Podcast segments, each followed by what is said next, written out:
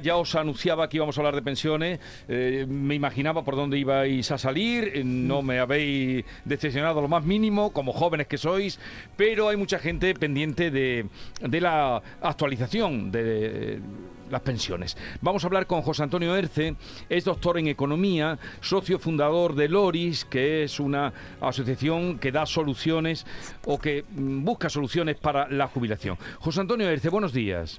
Buenos días, ¿cómo están? A ver, queríamos hablar con usted para que nos dijera, como eh, experto en, pensiones, eh, que nos dijera esa mm, pega que le ha puesto el supervisor del Banco de España, Hernández de Cos, a que se suban las pensiones en España de una manera generalizada. Él dice que mejor subir las que cobran menos y topar las que las pensiones más altas. ¿Qué opina usted? Bueno, efectivamente tenemos ya regulado por ley eh, la actualización eh, anual de las pensiones con el incremento del IPC y es lo que tocaría hacer en 2023, pero claro, el incremento del IPC va a ser bestial en media mensual de todos estos meses de noviembre a noviembre de 2021 a 2022 tendremos 8,5% aproximadamente, si no más, y eh, ese aumento supone un desembolso descomunal, no solamente en 2013 de 15.000, por encima de 15.000 millones de, perdón, en 2023 por encima de 15.000 millones de euros, sino que eso se consolida en la base de, de coste de las pensiones durante muchísimos años de manera que al final tenemos 10 o 12 veces más esa cantidad que anticipar, por así decirlo mentalmente, porque hay que desembolsarlo. Y necesitamos la financiación para eso. Y no la tenemos, porque la financiación de las pensiones viene del aumento de las bases de cotización, que son los salarios, en mm. definitiva. Los salarios están subiendo el dos y pico por ciento ahora mismo por convenio. No van a subir mucho más del 3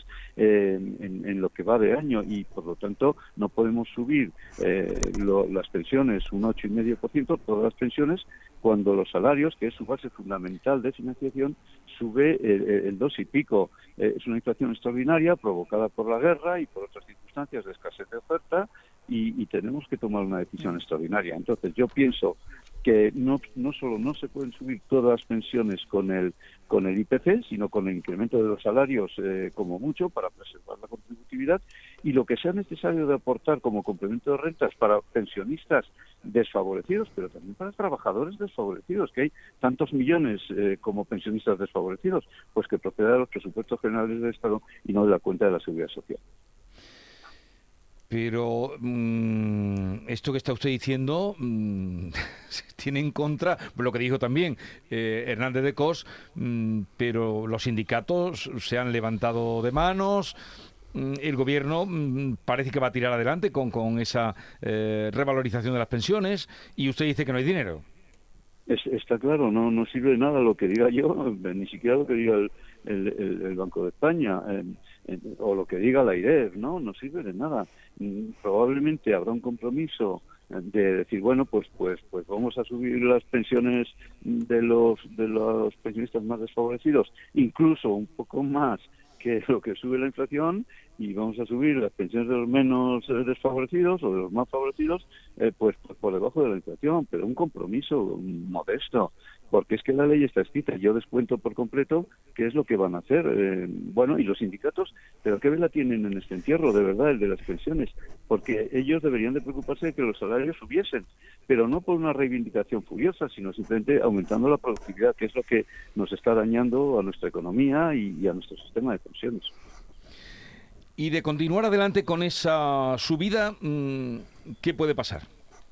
Pues que, que tengamos que, aumentar la deuda, porque no tenemos recursos, no surgen recursos ni de la base salarial ni de la base impositiva, por mucho que estén creciendo la recaudación de impuestos gracias a, a, la inflación nominal de algunas bases imponibles, no vamos a tener esos recursos, tendremos que acumular deuda y esa deuda pues no se podrá pagar, porque la que tenemos ahora mismo no se puede pagar eh, quiero decir, en, lo que nos queda de vida a, buena mitad de los españoles, ¿no? Pues tendrán que pagar los que vengan o los que no hayan nacido todavía.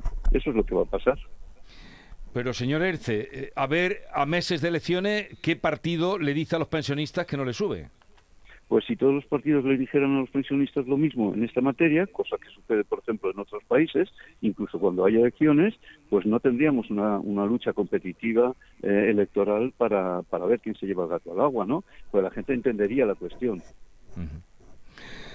Bueno, eh, ¿qué creí? Yo creo que, que no. Es que hasta ahora no ha salido ningún partido.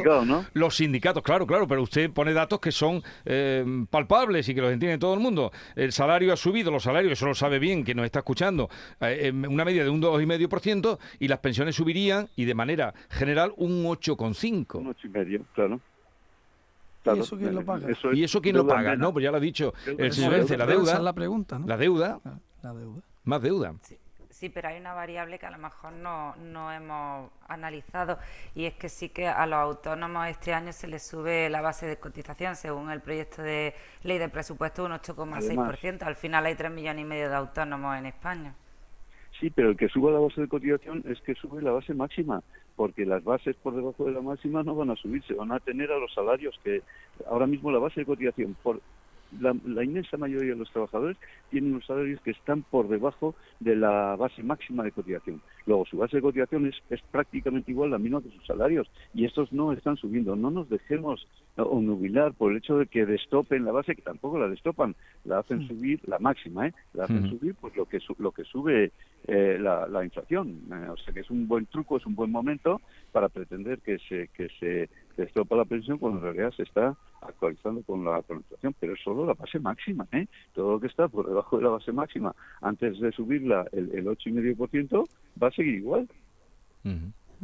Pero el ministro Escriba tampoco quiere saber nada de, estos argumentos que usted está poniendo, al menos reflexionarlos en voz alta.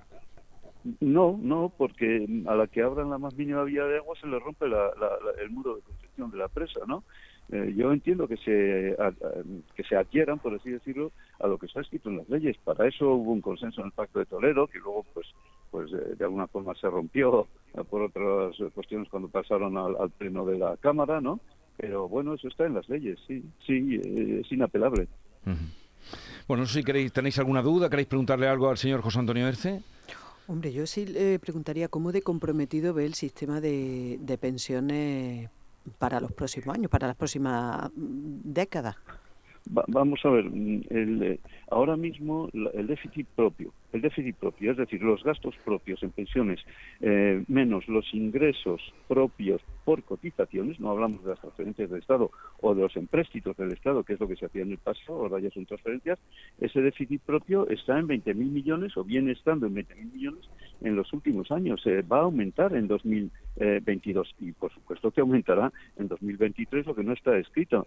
Eh, déficit propio, pero como eso se cubre con transferencias, ni siquiera con empréstitos, con transferencias, todo eso se traslada uno por uno al, a- al déficit del, de la Administración General del Estado y definitivamente a la deuda. Ese déficit propio va a ir creciendo porque no puede hacer otra cosa, en- entre otras cosas porque la esperanza de vida eh, aumenta pues cua- eh, cuatro o cinco horas cada 24, eh, esos son dos años y medio o tres años cada diez años, cada década, eh, los, los jóvenes van a vivir diez años más que sus padres, bueno, pues pues muy bien, eh, la, la esperanza de vida aumenta constantemente, el déficit propio también lo hará, eh, y, y- y ya está, y eso va, va a ser una creciente insuficiencia financiera. ¿Es eso la quiebra de la seguridad social? No, porque la seguridad social no es una empresa con balance y cuenta de resultados, ¿no? Pero es una creciente insuficiencia financiera que alguien la tiene que pagar, no nos engañemos. Bien.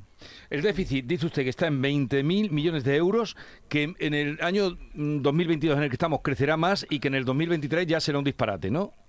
Sí, claro, porque es que nada más que este aumento del 8,5% ya son 15.000 millones de euros adicionales, pero es que luego en 2024 esos 15.000 se van a volver a repetir, más lo que se actualiza en 2024, y suma y sigue hasta que todos los pensionistas que se beneficiarán en 2023 de esta subida hayan desaparecido, a los cuales les queda una vida media de 10 años. Media, ¿eh?